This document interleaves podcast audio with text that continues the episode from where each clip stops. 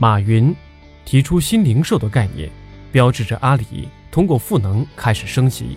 在飞速发展的互联网时代，赋能也许是企业未来的新解法。我一直认为，在国内的创业环境中，创业者如何在巨头的环伺的情况下选择自己的赛道，这是一门功课。因为往往一个行业中，先入者解决了大的刚需后，后进入者只需解决小的刚需。这个时候，很多创业者切入之后，会发现自己的项目已经处在大公司的生态边界里了。今天再谈互联网创业。很少能绕开微信生态。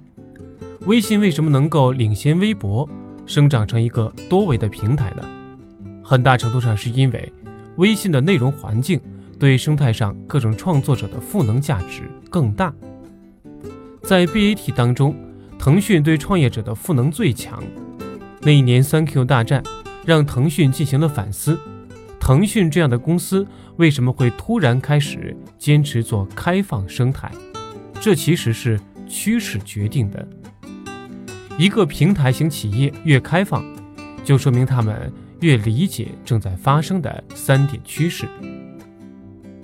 第一，新一代用户需求正变得越来越多样。工业时代的标准化产品生产曾经是最伟大的发明，因为工业时代解决了供给稀缺的问题，核心是用标准化流水线。大规模生产的方式降低成本，但是千篇一律的产品供给牺牲了个性化的创造力，难以适应越来越多元的用户需求。当这个矛盾产生后，挖掘出顾客的真正需求，就成了平台型大公司的当务之急。这对他们来说其实并不是容易的一件事。很多公司提出了 C to M，顾客对工厂的概念。但是，目前 C to M 还停留在口号上。对大公司来说，太多的组织系统和条条框框约束了平台自身的创造力。所以，大量的平台型公司进化出一种协作机制，从生产供给到建立平台，并且吸纳更多的 B 端创业者加入平台，代替平台去深挖细分，也许连用户都不知道潜在的需求。越来越多的平台选择自己不做，而是赋能 B 端的时候，赋能的机制就达成了。那么平台自己要做什么呢？我认为是提供更好的消费场景服务，通过互动继续挖掘潜在的需求，让这个需求越来越明确。二，个体的创造性变得越来越强，只有让平台上的个体变得越来越强大。C 端的选择变得越来越多元，平台才能越来越丰富，自身也就越来越安全了。与用户需求多元化相比，是平台上个体的创造性越来越强。微信公众号的口号是：再小的个体也有自己的品牌。在互联网背景下，个体往往具有更强的创造力，使得他们的价值被平台重视和发掘。当大量的个体相连，他们将可能具备超越个体本身的能力，不仅可以形成一个自己的品牌，更可以通过平台连接形成大规模的社会化协作，产生各种形态的创新产品。作为贴近市场和用户的毛细血管，B 端创业者比平台更能敏锐地感知用户的需求变化，并快速做出调整。樊登读书会就是一个例子，这样一个关于图书和知识传播的创业项目，为什么没有在出版行业内孵化出来呢？而是以 APP 加微信社群的形式快速的壮大？因为个体更有创造性，可以在连接中创造互动，互动增进信任，信任促进交易，并且个体往往会利用平台资源。逐渐形成螺旋式的信任上升，这是新一代创业者的优势。三，开放平台形成了全新的协作关系。互联网平台让更高级的跨越企业边界的大规模协作成为了可能。一方面，大型的平台型公司中，很多的商业流程正在大量的向市场外移；另一方面，则是各种自发、自主、快速聚散的创业型联盟和社群大量出现。大量的创业者凭爱好、技能，在某一平台上快速的聚散，展开分享、合作乃至集体行动。这种协作关系之下，往往能产生出更复杂的用户价值。最能体现这种趋势的是内容创业者和平台的关系。比如，如果没有直播平台，内容创业者或者网红的才艺是被埋没的。而直播平台的出现，为这些主播打造了与用户互动的舞台。平台的赋能不仅仅是帮助内容创业者变现，而且把人的创造性和系统网络的创造性有机的结合在一起。更重要的是，我们会发现，这一切达成的基础是平台为用户和网红之间建立了相应的互动。和消费场景。二，未来所有的平台都是赋能平台。早期的互联网侧重销售和信息撮合，对于平台上的单位并没有赋能可言。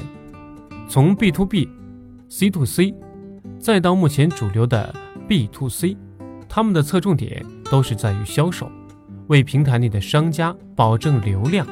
但这样的平台缺乏互动。它们仅仅是作为一个信息桥梁存在，这一类的平台我们可以统称为 X to X 平台。当信息文明全面取代工业文明的时候，传统的 X to X 平台也必然被超越，从而进化为赋能平台。X to X 平台立足于流量曝光的撮合交易，而赋能平台则着眼于。场景与互动去持续挖掘需求。打个比方，传统的 X to X 平台是高速公路，让 B 端商品快速的达到另外一端的客户；打通的是点对点的销售服务功能。平台只是提供流量，打破过去信息不对称的障碍。赋能型平台则是种植森林，森林是一个生态。有多样化的植物和动物，集结了 B 端的商家、厂家、服务者、供应商等角色。平台赋能给这些角色，创造他们与 C 端持续的互动场景。对于平台来说，提供更高频的互动场景，远远比提供流量更重要。以一个典型的平台型企业发展轨迹来举例。淘宝之所以能够成功，首先是它改变了市场信号最重要的互动场景——比价。在线下信息不对称的环境中，比价这一场景是线下消费者的需求，但因为环境原因没有达成的场景，所以淘宝开始第一个要求就是所有的卖家必须公开自己的价格。接受来自全国和全世界买家的查看，这么一来，一是约束了卖家利用信息不对称获取超额利润的上限，二是为买家比价的场景提供了成本极低的便利。解决了比价这个消费的场景之后，淘宝进一步构建支付场景，也就是买家和卖家之间的信用场景。可以说。电商的发展就是一条场景挖掘之路，这种模式被运作了十年，但其实对于满足用户需求来说还远远不够。用户通过网站图片和购买评价来决策一件商品的时候，事实上依然无法满足全部的互动和体验。你没法通过图片和数据来完全感受一件衣服的质感和穿着效果。只有打通 B 端商户的线上和线下，才能做到吸引自带流量的 B 端与平台继续协作，满足更个性化的用户需求。所以，一直到今年，马云提出新零售的时候，阿里才真正通过赋能全行业，全面升级。因为电子商务已经不再是一个销售卖货的概念了，更是新零售时代下整个零售行业的重构、转型、升级。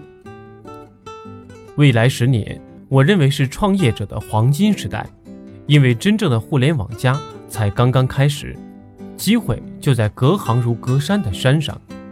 谁有一个新需求的核心竞争力，谁就获得了一个新的认知的定位。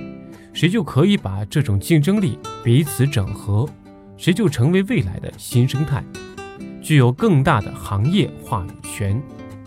而这一切的新赛场都发生在基于平台的生态赋能系统上。二零零八年，我们选择了在家装领域创业。